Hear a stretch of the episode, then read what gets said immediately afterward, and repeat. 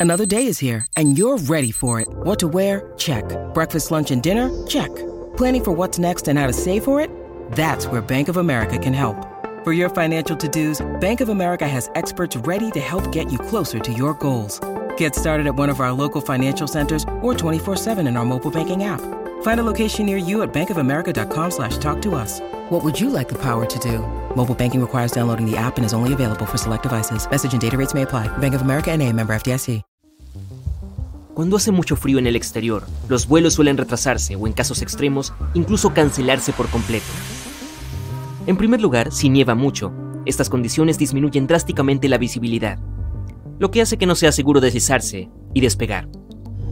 Durante una ventisca, el control de vuelo puede ordenar a la aeronave que permanezca en tierra y espere hasta que la tormenta de nieve disminuya. El hielo en la pista es otra razón. El tren de aterrizaje de un avión no se parece en nada a las ruedas de un carro, y las de la aeronave no pueden estar equipadas con tacos para evitar el derrape. Pero incluso si lo estuvieran, un avión necesita desarrollar velocidades en el suelo mucho más altas que en una carretera normal para despegar con éxito. Si la pista está resbaladiza por el hielo, este puede patinar fácilmente. De hecho, cosas como esta han ocurrido en el pasado. Por ejemplo, en enero de 2014, el aeropuerto JFK de Nueva York fue cerrado después de que un avión patinara fuera de la pista y cayera en la nieve. Por suerte, nadie resultó herido, pero el personal del aeropuerto tuvo que desenterrar la aeronave de la nieve e incluso la policía local se sumó a los esfuerzos.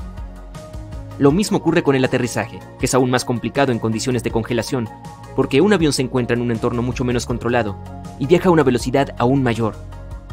Es más, mientras que un avión que está a punto de despegar y derrapa probablemente llegue a una zona abierta y se detenga ahí, uno que está a punto de aterrizar podría acabar estrellándose contra la infraestructura del aeropuerto. No hace falta decir que eso es mucho más peligroso para todos. Las condiciones meteorológicas de congelación también pueden hacer que se acumulen capas de hielo y escarcha en el propio avión. Los aviones están cuidadosamente diseñados y cualquier alteración de su estructura puede causar grandes problemas. Como dicen los pilotos experimentados, incluso una fina capa de hielo sobre las alas puede estropear su delicado diseño y destruir la sustentación. Sin embargo, los aviones se pueden descongelar. El personal del aeropuerto suele rociarlos con una solución especial que no deja que el hielo se acumule en su superficie. Pero volviendo a la pista, si está cubierta de hielo, poco se puede hacer. A menos que el sol brille, las posibilidades de eliminar el hielo del pavimento de forma segura son casi nulas. También existe la posibilidad de dañar el pavimento haciendo baches, lo que puede dar lugar a problemas de seguridad tanto en el despegue como en el aterrizaje. Imagina que pasas por un bache en un auto a toda velocidad.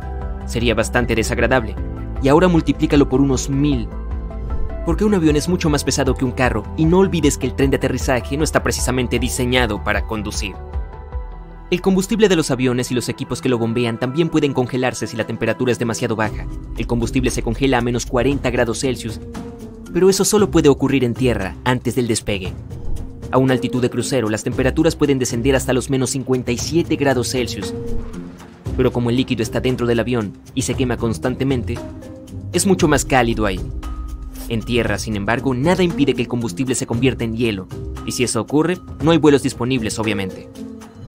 When you need mealtime inspiration, it's worth shopping Kroger, where you'll find over 30,000 mouthwatering choices that excite your inner foodie. And no matter what tasty choice you make, you'll enjoy our everyday low prices, plus extra ways to save, like digital coupons worth over $600 each week. You can also save up to $1 off per gallon at the pump with fuel points. More savings and more inspiring flavors make shopping Kroger worth it every time. Kroger, fresh for everyone. Fuel restrictions apply.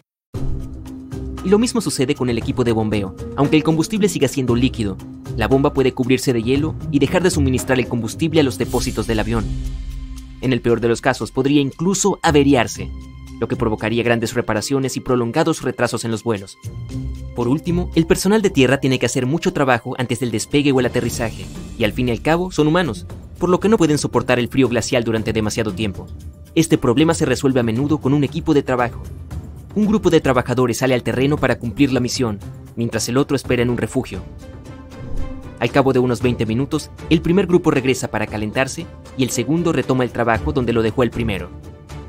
Aunque es eficaz, ralentiza mucho las operaciones, por lo que también puede provocar retrasos. Pero a pesar de todos los problemas que puede causar el frío, en realidad es más beneficioso para un avión que el calor extremo. El aire frío es más denso que el caliente, por lo que los aviones ganan más sustentación y se mantienen más seguros en el aire. Además, son más fáciles de controlar en vuelo. Las moléculas de aire son más lentas y están más juntas, lo que crea un flujo de aire constante alrededor de las alas y la cabina. A gran altura, el aire se vuelve naturalmente más fino, ya que las moléculas de aire se dispersan y se vuelven más escasas. Precisamente por eso los aviones no pueden llegar a las capas superiores de la atmósfera. Simplemente no hay suficiente aire para crear la suficiente sustentación. Aunque lo mismo ocurre cuando hace demasiado calor en el suelo. Las moléculas de aire se vuelven más rápidas y se dispersan, lo que significa que las alas del avión no tienen tanto aire para empujar y ponerse en modo de vuelo. Para despegar con calor extremo, un avión tiene que moverse mucho más rápido para generar suficiente resistencia al aire y sustentación. Pero para moverse más rápido, necesita que sus motores funcionen mejor y eso también es imposible cuando hace demasiado calor.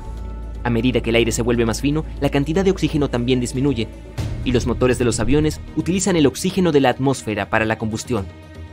Cuando les falta este elemento crucial, no pueden convertir suficiente energía en empuje, lo que significa una aceleración más lenta y una peor producción de energía en general. Así que el problema es que el avión debe tener una mayor distancia de pista para acumular suficiente velocidad y sustentación para despegar. Pero no puede porque sus motores no están funcionando al máximo de su capacidad. Esto no suele causar problemas, pero solo hasta cierto punto. Cuando la temperatura a nivel del suelo alcanza unos 49 grados Celsius, algunos vuelos pueden cancelarse porque simplemente es peligroso que intenten despegar. Otros aviones son más resistentes al calor y más potentes, pero eso también depende del calor. Algunos aviones incluso tienen que reducir su peso eliminando parte del combustible, la carga o incluso a pasajeros cuando hace demasiado calor. Una carga más ligera significa una mejor aceleración antes del despegue y ayuda a evitar cancelaciones, pero también significa que los aviones no están trabajando a su máxima capacidad. La altitud promedio de crucero de un avión es de unos 10.700 metros. Técnicamente no necesitan estar tan alto, pero esa altitud proporciona la mejor velocidad y eficiencia. El aire es más fino a mayor altura, lo que significa menos resistencia al viento, pero menos sustentación. Para la mayoría de los aviones comerciales, la zona comprendida entre los 9.200 y los 12.200 metros es el punto óptimo en el que se equilibran ambos factores. Probablemente no estás usando una laptop de 1999 y tu computadora no vuela a una velocidad cercana a la del sonido. Por fortuna, los aviones tienen una vida útil más larga que las computadoras. Hay algunos de principios de los años 70 que todavía están bien. Puede que no estén a la altura en cuanto a velocidad y eficiencia de combustible, pero los más antiguos no son menos seguros que sus homólogos modernos. Las estelas blancas que dejan los aviones a gran altura se confunden fácilmente con los gases de escape de los motores, pero la mayoría no son más que vapor de agua, durante un vuelo, la humedad del aire se acumula en los motores antes de ser expulsada con el escape.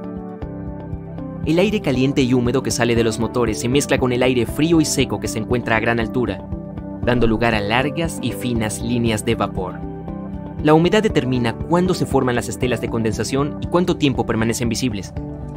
¿Te has fijado alguna vez en los números del final de la pista?